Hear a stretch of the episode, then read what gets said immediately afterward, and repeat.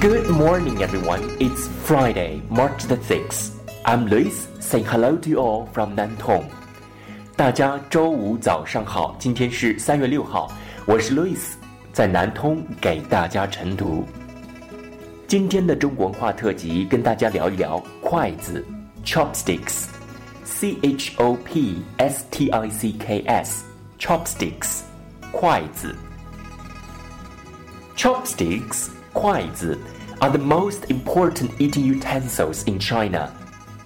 Chinese use them during each meal. They are made of simple materials with two sticks.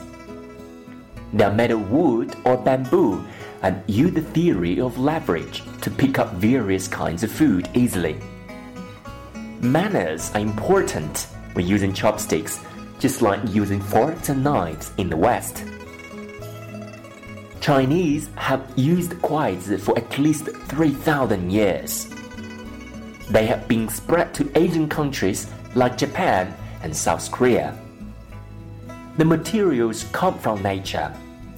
They represent the wisdom of the Chinese. That's all about this morning's sharing.